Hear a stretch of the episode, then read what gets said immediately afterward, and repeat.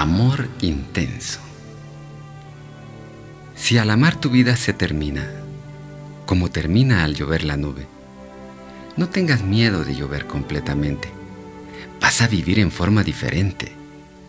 Si al servir tu vida se consume, como el leño que en invierno nos calienta, no le temas al espectro de la muerte, en calor tu vida se convierte. Si al amar la vida se te gasta, como se gasta al alumbrar la vela. No escatimes alumbrar si es necesario, así alumbró Jesús en el Calvario. Si al calmar la sed del peregrino, el agua de tu cántaro se agota, no escatimes el verter completamente. Él promete convertirte en una fuente.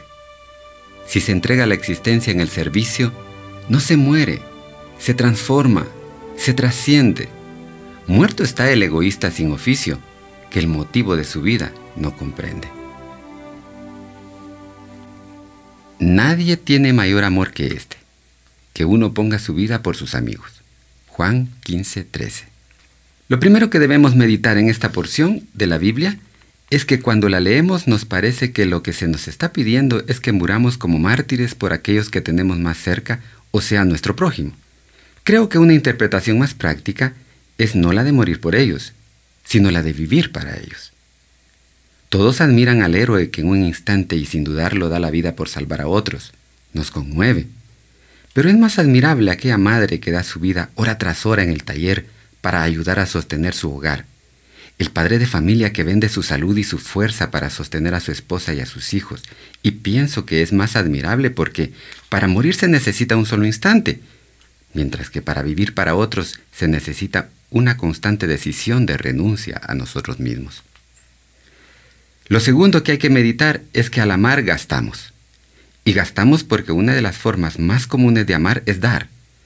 Pero cuando nos damos nosotros mismos, entonces nos gastamos.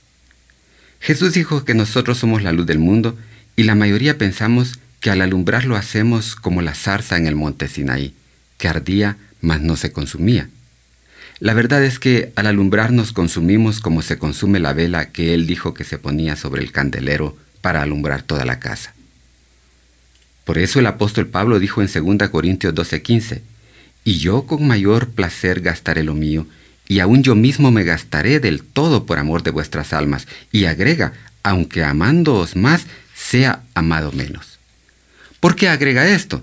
Porque muchas veces las personas en quienes nos gastamos no nos lo agradecen.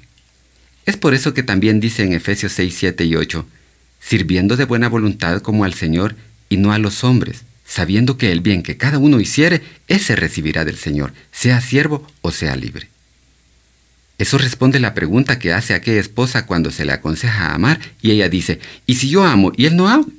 O la pregunta del esposo cuando se le aconseja practicar la paciencia y dice, ¿y si soy paciente y ella se aprovecha?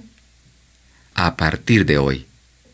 Mantendré en mente que la vela y el leño del ejemplo de todas formas van a morir. El leño que no se usa en la chimenea, tarde o temprano se pudre o se hace polvo, pero si ardió, se convirtió en luz y en calor. Para no morir hay que entregar la vida. Amar es invertir la vida.